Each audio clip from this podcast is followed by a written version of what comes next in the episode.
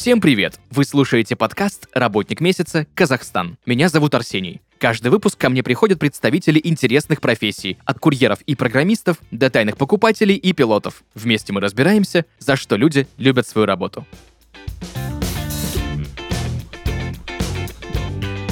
Друзья, и сегодня в подкасте «Работник месяца. Казахстан» Владислав Давыденко, дизайнер интерфейсов. Владислав, привет. Приветствую тебя, приветствую дорогих слушателей. Думаю, нас ждет приятная беседа. А, по крайней мере, я выспался, и это уже о чем-то говорит. Я тебя прекрасно понимаю, я тоже выспался, поэтому я уверен, что нас ждет великолепная беседа. Тем более, что я очень давно хотел поговорить с дизайнером интерфейсов, э, разобраться более подробно с UX и дизайном. В общем, давай же разбираться. Во-первых, кто такой дизайнер интерфейсов и чем он занимается? А, наверное, хотелось э, бы, чтобы было понятнее, не давать какой-то сухой информации.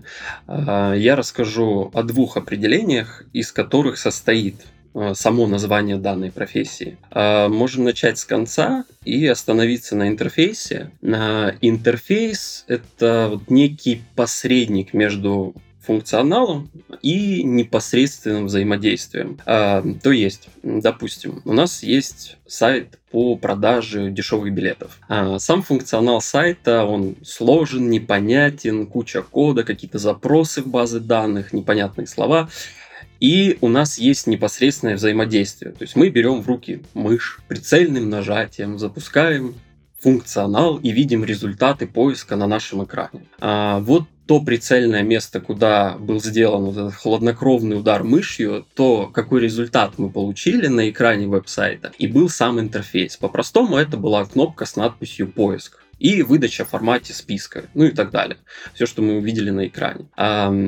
Второй, а, второе определение – это дизайн. Дизайн – это деятельность, направленная на придание эстетических, эстетической формы объекту и определенных эргономических свойств.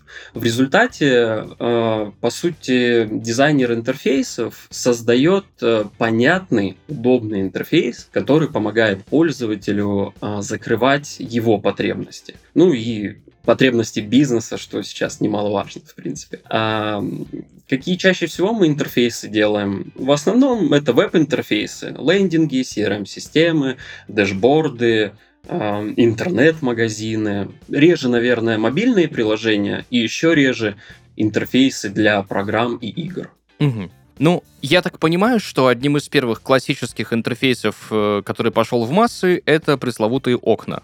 Да, именно. Э, в принципе, этого было достаточно для того, чтобы, чтобы просто зайти в профессию, можно было изучить то, как а, годами пилились э, обычные окна а, Windows, и на каких законах они были выстроены, и как они к нам пришли в таком виде, в котором они сейчас. И там на самом деле очень много законов, которые в дизайне используются. А где этому учат? Нужно ли высшее образование, чтобы быть дизайнером интерфейсов? На постсоветском пространстве редко, когда этому учат в профильных учреждениях. А если у вас есть возможность обучаться на английском языке, то э, зарубежные вузы, скорее всего, предоставят такую возможность. Чаще всего выбор э, падает на курсы, их довольно-таки большое количество с разными уровнями сложности. А, я проходил два курса, один из них такой для самых маленьких, второй уже считался базовым для входа в профессию. А, мне такой формат не подошел, и я выбрал для себя изначально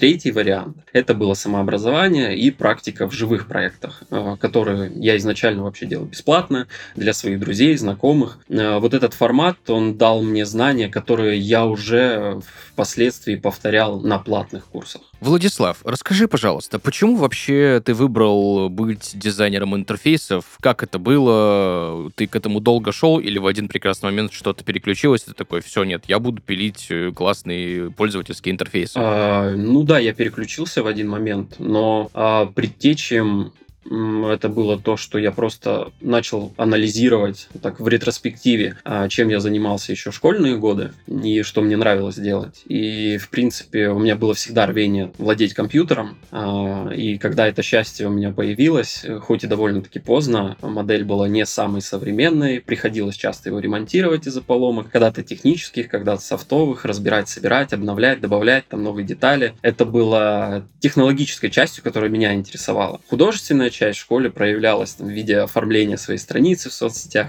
когда они еще были такие э, утрированные. Но э, я запускал какие-то сайты для класса, оформлял его, э, добавлял, обрабатывал какие-то фото в фотошопе, компиляции делал. В общем, какая-то оформительская деятельность она всегда была, хотя не было никакого запроса, чтобы мне за это заплатили. По сути, само по себе рвение было какое-то к этому. В итоге я работал маркетологом э, одно время, э, когда одновременно с этим учился на юриста, кто не грешен.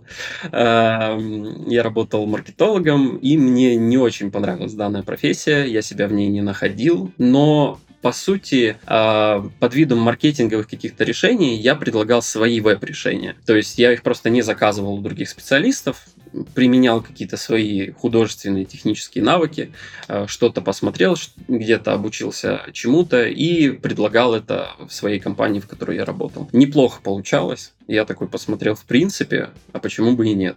И потом дальше уже пошел как бы в этом направлении. Так, а, хочется мне у тебя выяснить, что же все-таки значит аббревиатура UX UI Design, как это расшифровывается? А, UI попроще будет. А, скорее всего, с него начнем. Это по-простому внешний вид интерфейса. А вот UX — это опыт пользователя, на основе которого мы уже проектируем тот самый внешний вид интерфейса. Многие могут там не согласиться, что первично, что вторично, но мне кажется, первичнее было бы на опыте пользовательском выстраивать внешний вид. А, и часто со вторым понятием, с UX, возникает множество вопросов. Можно на нем там немного подробно остановиться еще раз напомню, что user experience с перевода это опыт пользователя. А дизайн пользовательского опыта – это, по сути, проектирование благоприятного взаимодействия. Проектирование, оно происходит э, заранее на основе аналитических данных, сбора отзывов, конкурентном анализе, тестирования каких-то гипотез там, и многом другом. В принципе, даже я скажу так, что UX-дизайн, он не ограничивается исследованием, которое вы будете, если вы придете в эту профессию, а вы будете делать как специалист. А, UX, он разрабатывается по частям вообще всей командой продукта. Ну, вот как-то так. Вот мне, знаешь, хочется понять, вообще из каких этапов тогда состоит разработка пользовательских интерфейсов? Э, отличается ли это, допустим, интерфейс для мобильного приложения или интерфейс для сайта, для десктопного? Очень часто же бывает, что есть и сайт, и мобилка, и одновременно разрабатывают и мобильную версию, и приложение. В общем, как это все происходит, как в этом всем разобраться вообще, как сделать одинаковый пользовательский опыт на разных устройствах. Давай более подробно разберем пошагово пошагово. Вот от момента, как приходит заказчик и говорит, вот, ребята, нам нужно вот это, угу. до момента, когда это все уже выходит в релиз. Ну вот опять, как было подчеркнуто, что э, есть разные продукты, то есть есть разные масштабы, есть разная специфика продукта, и чаще всего э, здесь есть некие такие, наверное, три базовых ступени, этапа, э, которые проходит любой продукт. Они могут разделяться по частям, они могут быть усложнены э, в зависимости от этой специфики риски. Но, по сути, допустим,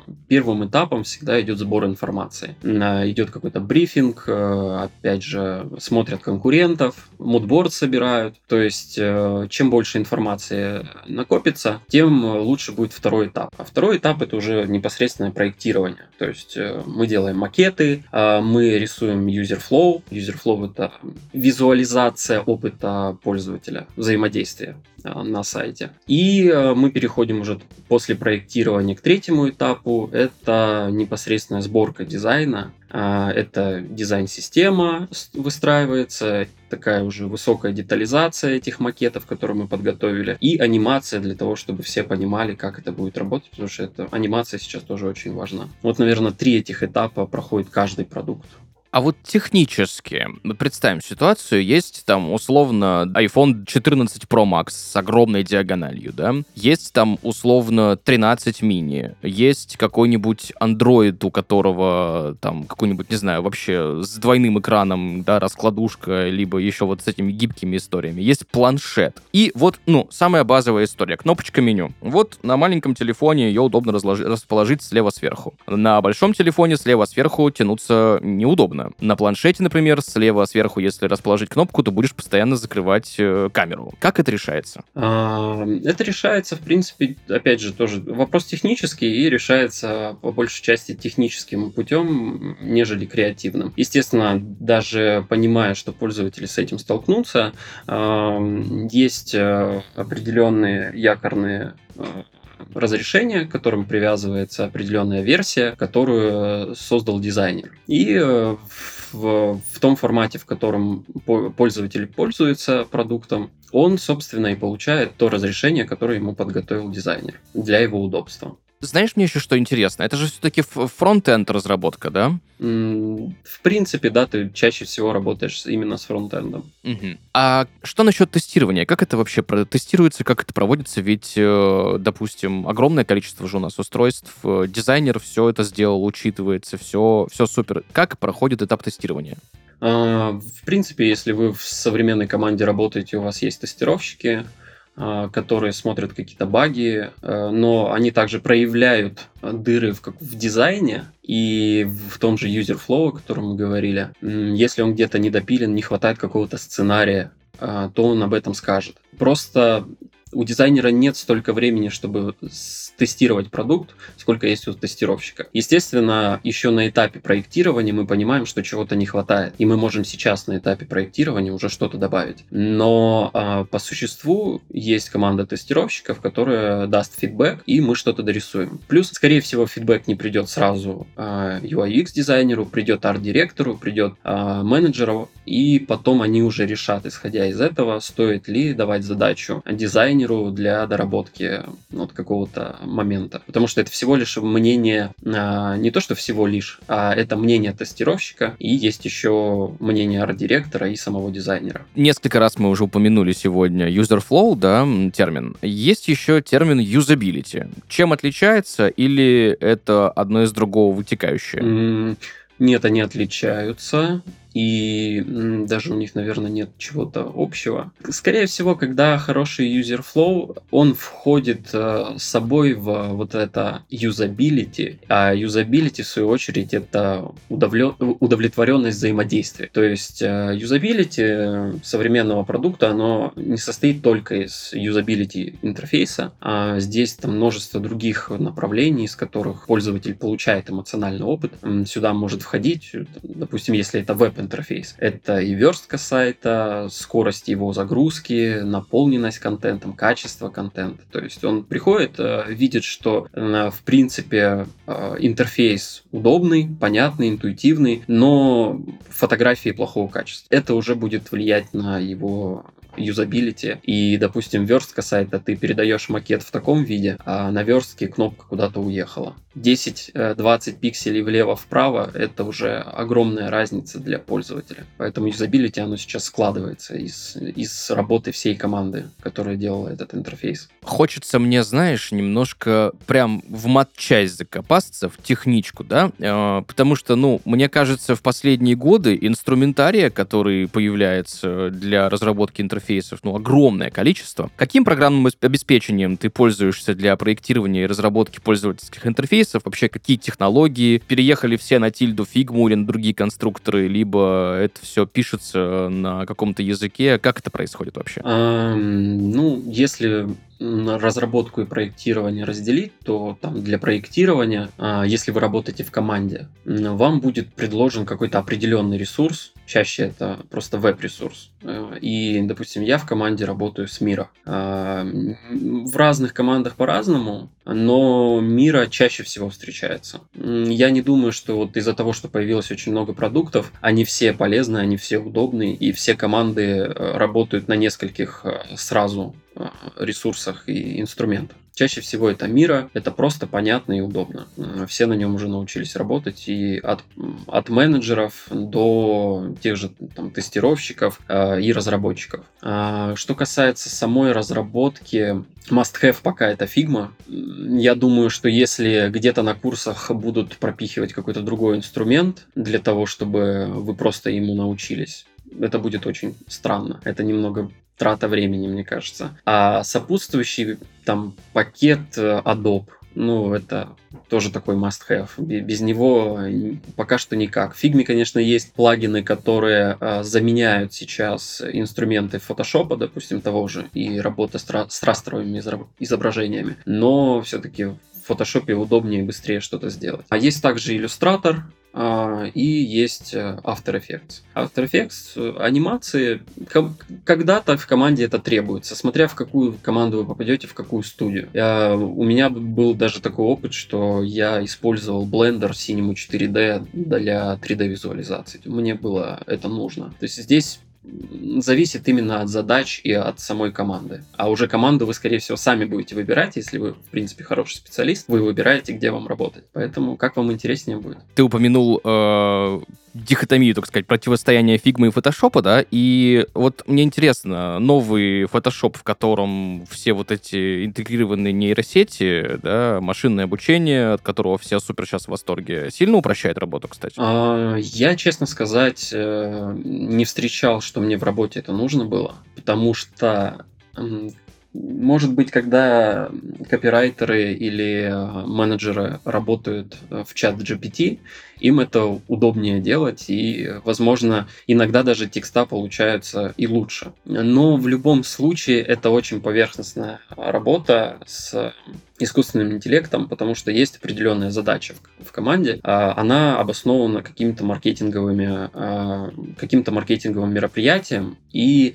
а, изложена в техническом задании очень четко. И когда ты описываешь его в том же иллюстраторе, какой-то оттенок, который тебе даже не понравится на выбор а, искусственного интеллекта, тебе все равно придется редактировать, как-то замазывать. Но это уже совсем другая работа. Причем раз, с растровыми изображениями не так много в тех же веб-интерфейсах а, всего. Э, чаще э, работают именно с вектором, а это уже иллюстратор. То есть это уже ручками пошли и начали рисовать по точечкам. Поэтому здесь Пока что я в это не сильно верю. Возможно, это, естественно, рынок будет развиваться, какие-то решения будут э, упрощать нам жизнь, но пока Возможно, это для больше для тех, кто работает с растровым изображением и с иллюстрациями какими-то. Ну, я так понимаю, что Midjourney тоже не много кто использует, да? Я, я, честно, не слышал ни у коллег, ни сам не пользуюсь, потому что просто нет таких задач. Вот э, это все, вот это нагнетание, что веб-дизайнеров, дизайнеров интерфейсов заменит э, искусственный интеллект, э, не сильно верится, потому что если ты опытный дизайнер, и ты уже достиг какого-то определенного там хард-скилла, софт-скилла, то ты просто будешь незаменимой. То есть без тебя, если ты запустил один проект, и его нужно будет вести, ну, все, тебя никак невозможно заменить. Поэтому расслабляемся.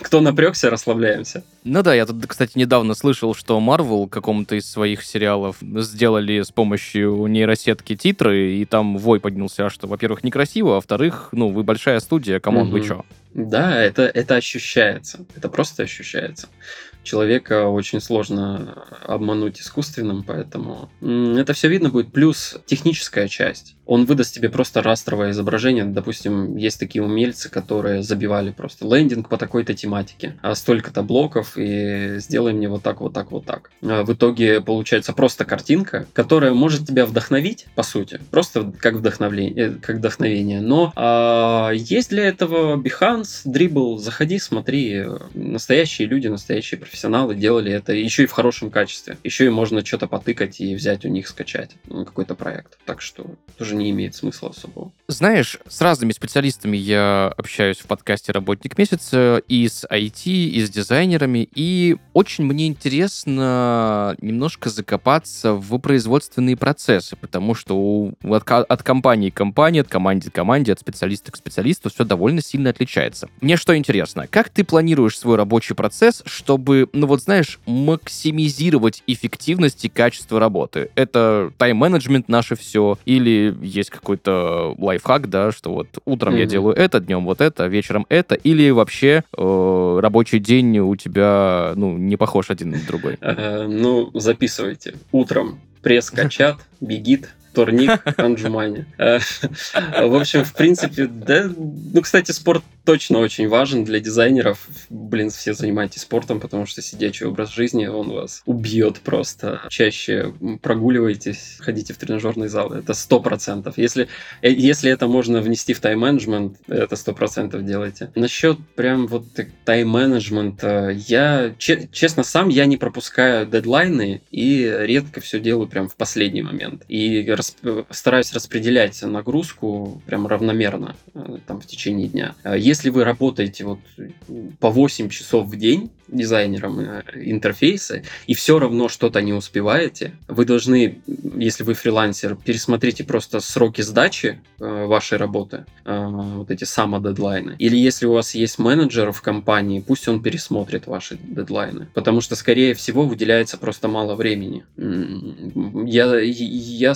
даже думаю, что вот художники, дизайнеры, а, те, которые реально сидят и прям вот, вот они сели, поставили, грубо говоря, себе таймер а, или там а, будильники завели, что вот я 8 часов сейчас начинаю работать, если у них там гибкий график. И целый день вот они что-то делают, работают над задачами и не успевают, это что-то очень странное. То есть это практически невозможно. Все привыкли, что дизайнеры, разработчики, ну, тем более, которые работают удаленно, они, ну так, в раскачку, поели, попили, а, встали, улыбнулись, э, и, и, и только потом они сели за работу. И, в принципе, рассчитывается достаточно времени на задачу. Поэтому я просто всегда стремился к гибкому графику, и благо вообще многие компании на это согласны, и какие-то жесткие описать истории по типу «делай так и будет так» я не могу, поэтому а, если вы будете работать в компании, вам там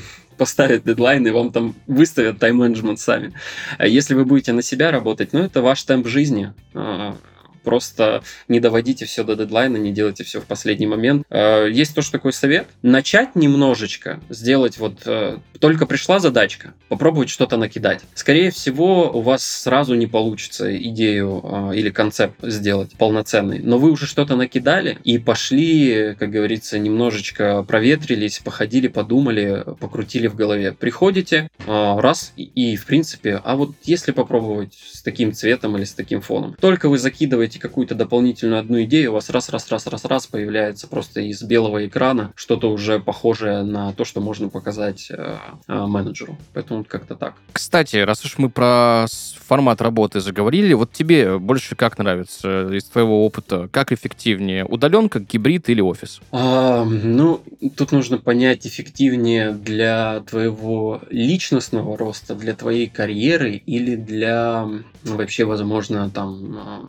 твоей какой-то там социализации, семейной жизни. Потому что люди, которые воспитывают детей, я думаю, гибкий график это самое лучшее решение. Ты в принципе, проводишь время с семьей, и э, на тебе больше ответственности, естественно, что тебе нужно распределять время очень грамотно. И всегда есть форс-мажоры, когда ты думаешь, да, я сейчас быстренько выйду, сделаю то-то, то-то, то-то, приеду, еще успею вот это все сделать там до вечера, а в итоге ты застрял там где-то в очереди еще дополнительно на час. То есть это, э, это уже вносит свои вот такие коррективы в работу, но м- при этом, при всем, если у тебя есть жесткий график, я работал по 8 часов э, в день, и я не понимал иногда, когда задач э, горячих нет. Когда есть горячие задачи, когда очень много задач, естественно, это, наверное, продуктивно.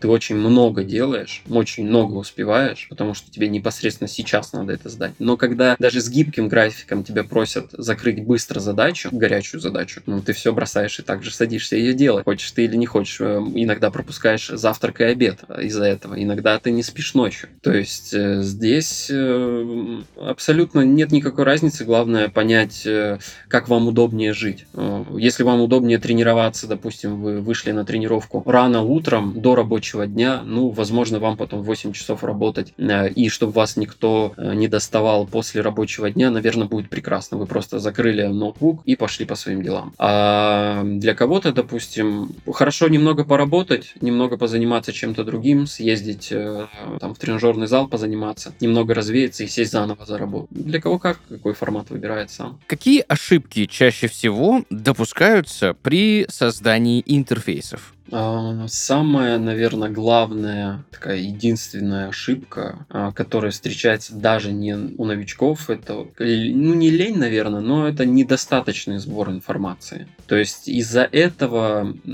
очень много чего страдает в продукте, и если ты даже на этом этапе не до конца понял, что тебе нужно сделать, допустим, даже просто у менеджера не спросил, а, я, а мы точно об одном и том же говорим, а мы точно, ну или заказчиком, а мы сейчас не придем к тому, что я, я потрачу время, а мы как бы придем не к тому результату. И, приход, и придется потом либо вносить просто правки и съедать какой-то компромисс, который никого не устроит, а, либо менять все полностью. И потом еще, опять же, вот дыры в user flow. Плохая там тестировка, и то есть еще на этапе проектирования остаются какие-то дыры незавершенные сценарии, где-то окно э, недорисовано, где-то еще что-то. Естественно, разработчики потом придут и скажут, а где вот это окно? Но чаще всего они просто не приходят, и им быстрее сделать самим из каких-то рваных кусков это окошко. И это окошко будет просто пестрить на фоне э, другого прилизанного дизайна. То есть из, просто из какой-то одной кнопки и текста. А то, что там нужен заголовок, подзаголовок, э, э, разный такт и все остальное, это, это разработчик просто не сделает. Вот это, наверное, тоже такая ошибка. Все остальное в проекте, какие-то не, неверно, не совсем верно подобранная цветовая гамма, еще что-то, это все там стерпится, слюбится. Вот эти вот ошибки, сбор информации дыры в user flow это, наверное, самые такие главные ошибки. Знаешь, я иногда на разных сайтах или в приложениях э, сталкиваюсь отвратительно бесящими вещами. Вот, допустим, да, пролистываешь ты сайт, тебе нужно там долистать до какого-то момента. Там картинка, знаешь, такая красивая, с анимацией, все замечательно, но не подгружается. Да, и чтобы тебе долистать до нужной тебе информации, тебе нужно ждать, когда загрузится эта картинка, да, эта анимация. Либо э, вот эти вот все блоки с прокрутками, да, ты заходишь, тебе, ты крутишь колесиком, допустим, мышки, да, вниз, чтобы пролистать вниз, а потом у тебя начинает крутиться все горизонтально, и ты не понимаешь, куда мне что нажать, чтобы, ну, дойти до нужного момента. В общем, к чему мой вопрос? Как создать дизайн,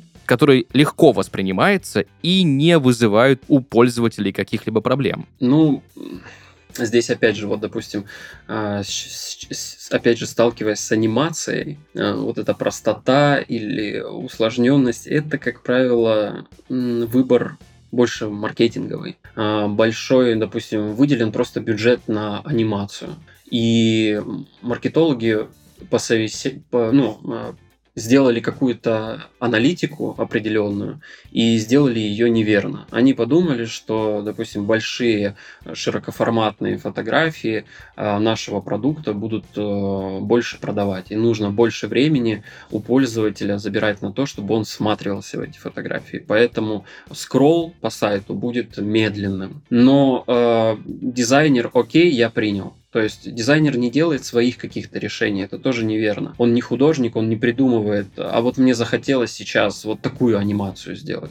Если дизайнер это делает, значит он не совсем э, специалист в этом плане. Потому что ты не делаешь просто, просто потому, что ты захотел. Ты даешь какой-то... Ты можешь это сделать, но ты даешь это на фидбэк э, тому же маркетинговому отделу и спрашиваешь, а окей будет, если мы сделаем вот такую анимацию там в там, 3 десятых э, там, секунды? Э, окей. А если мы сделаем дольше? Нет, дольше уже будет не очень. Все окей, оставляем, значит, так. А когда, например, пользователь зашел с конкретной задачей а, приобрести товар, а ему постоянно что-то мешает, но здесь не совсем проблема в дизайнере. Тут, скорее всего, команда посчитала а, так и посчитала немножечко мимо. Это именно по анимациям такая про- проблемка. А, и еще что такое, вот бывает, например, они страдают вот бывают вот эти всплывающие окна, постоянно какая-то продажа дополнительная, что-то там нажмите принять, возьмите там выигрыш еще что-то. А, ладно, когда это реклама, это понятно. Перегруженный сайт рекламы. Я все пощелкал, а, со всеми согласился, выиграл миллион и пошел дальше по своим делам по, по сайту читать какой-то блог. Но а, вот когда просто на сайте а, тебе просто в лицо вылетает какое-то огромное окно, это вот часто страдают сайты от этих доделок, переделок переделок. Вот команды любят выпустить какую-то альфу. Вот у них хватило денег, они на разработку э, вдарили там э, а, 5000 долларов и сделали какой-то контент. Все,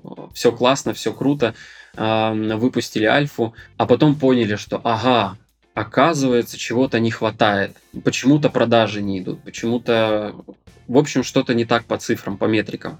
И они давай думать, ой, а давайте как у конкурентов сделаем вот это, ой, а давайте вот здесь я что-то еще видел. И в какой-то момент э, из-за таких коротких итераций, которые они делают, э, не, не давая дизайнеру пространства на то, чтобы это как-то удовлетворительно внести на сайт, получается такой Франкенштейн просто сайт, который просто рваный, из всего попало, потому что, допустим, на альфу они потратили месяц там на дизайн. Грубо говоря, там все выверено до, до пикселя. Все стоит, все понятно, все аргументировано. И тут просто между вот этими рядами втискивается огромное сообщение о том, что запись у врача там переносится на такое-то время. И вся верстка начинает э, лететь, мобильная версия начинает лететь, этого никто вроде как не замечает, а потом э, человек просто не может найти эту кнопку грубо говоря, не может попасть вообще записаться к врачу, потому что уведомление какое-то ему мешает. Вот. Это вот, скорее всего, вопрос к команде, и нужно на вот сколько выделялось времени на альфу, почти столько же времени надо, чтобы уделялось на вот эту итерацию правок. И не по одной правке, а сразу собрать несколько и выкатить их.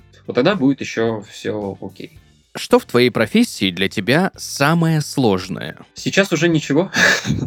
А, когда-то часто, ну, приходится, когда часто приходится отвечать на вызовы чего-то нового, просто к этому привыкаешь. Это уже не вызывает какого-то стресса. И так, наверное, в каждой профессии, не только там у дизайнеров. Ты боишься сначала новых задач, думаешь, это, это что-то, что-то, что ты не, не, сможешь осилить, а потом уже на опыте ты понимаешь, что тебе до этого приходили такие задачи, что ты как бы, да, а, думаешь, вот эта задача, она ничем не легче, чем та, но ту я уже закрыл. Здесь останется сделать то же самое, что я делал ранее. И потом ты уже просто, тебе это интересно. А ну-ка, как я эту задачу решу? А вот э, когда только начинаешь, страх белого листа, он прям очень сильный.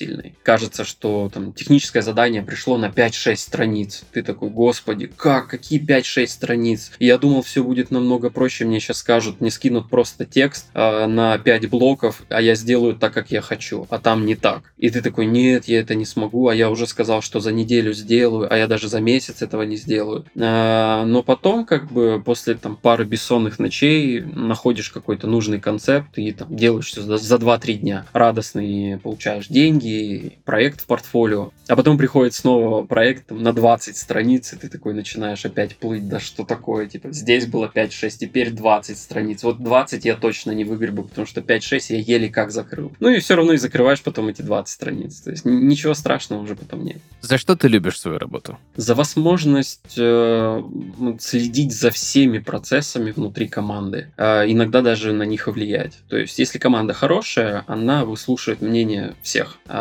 и каждый ценен. И поэтому ты можешь как бы... Ты все равно визуализируешь работу всей команды. В итоге, если пользователь, если это какой-то веб-продукт, э, возьмем его в пример, то всю, всю работу команды, копирайтеров, маркетологов и так далее и тому подобное, э, человек увидит уже на экране своего монитора и будет непосредственно с ним взаимодействовать через интерфейс. И как бы через тебя проходит э, очень много опыта других людей. И этот опыт, он получен от, от профессионалов, и ты с ними всегда в общении. Ты знакомишься с талантливыми людьми, если ты работаешь в разных командах. А, приходят новички, а, приходят специалисты другие, и каждый новый проект это всегда что-то интересное. Допустим, ты там входишь и в аналитику продаж, там, маркетинга, управления, в разработку ты входишь, общаешься постоянно, и ты везде развиваешься. То есть ты такая полноценная личность, э, с которой можно поговорить о,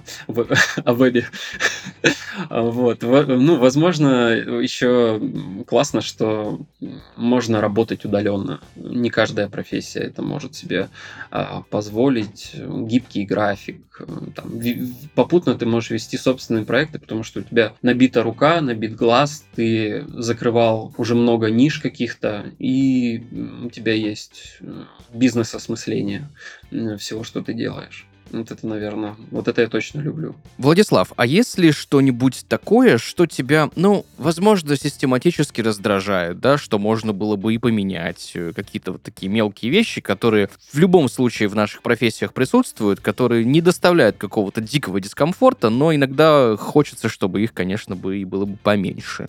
А, я вот для себя всегда, ну, когда я сильно стрессую, а, и кидаюсь э, клавиатурой, это моменты, когда ты, допустим, на фрилансе еще работаешь, и заказчик пытается внедрить свои дизайнерские решения, играть с цветами, добавлять что-то, что было там не зарезервировано в пространстве на это, а, и становится дизайнером и делает дизайн твоими руками. То есть э, ну, это как э, стоматологу брать э, руки стоматолога и пытаться его руками вырвать себе зуб. Ну, то есть ты понимаешь, что это, это потому, что у всех был э, в классе предмет ИЗО, и, и все что-то рисовали. И кажется, что ну я же вроде неплохо рисовал, ну, вроде у меня вкус есть, я вроде одеваюсь хорошо. Ну, значит, у меня везде в дизайне хорошо должно получаться. У меня есть насмотренность еще. Нет, это может быть, и есть очень опытные люди, которые часто дают хороший фидбэк, хороший хорошие советы или да, там критику какую-то, но чаще приходят просто люди, у которых первый бизнес или там небольшой бизнес, если это лендинги.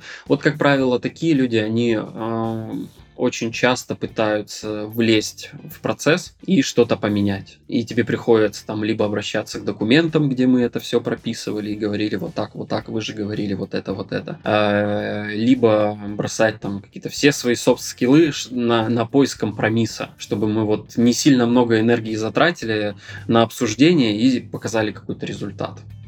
Вот это, наверное, самое такое, что, что раздражало. Угу. Владислав, спасибо тебе большое за сегодняшний разговор, за погружение в пользовательские интерфейсы, в твою профессию, в то, как это делается, что такое user flow, юзабилити сегодня обсудили. Еще раз тебе большое спасибо. А, вам спасибо. Вам больше прослушиваний, больше интересных, талантливых людей и больше профессий. Благодарю. В завершении у меня есть к тебе еще один вопрос. На самом деле я его задаю всем. Что бы ты порекомендовал людям, которые хотят в будущем стать разработчиками пользовательских интерфейсов? Ну, если вы немного спрашиваете и много делаете, а вы будете дизайнером интерфейсов. Поэтому как бы больше надо практики, постоянно э, берите проекты из разных ниш, разные по техническим требованиям, такое, чтобы было живое портфолио э, с большим количеством проектов. Пусть они даже невысокого качества будут, а ценится гораздо выше это, чем выдуманные какие-то проекты в трендовой стилистике. Э, там никогда не отказывайтесь от проектов в начале карьеры. Если даже вы думаете, что вы физически не сможете его выполнить там назначенный срок, все равно берите и пробуйте. Вот я уверен, что у вас точно получится. Супер.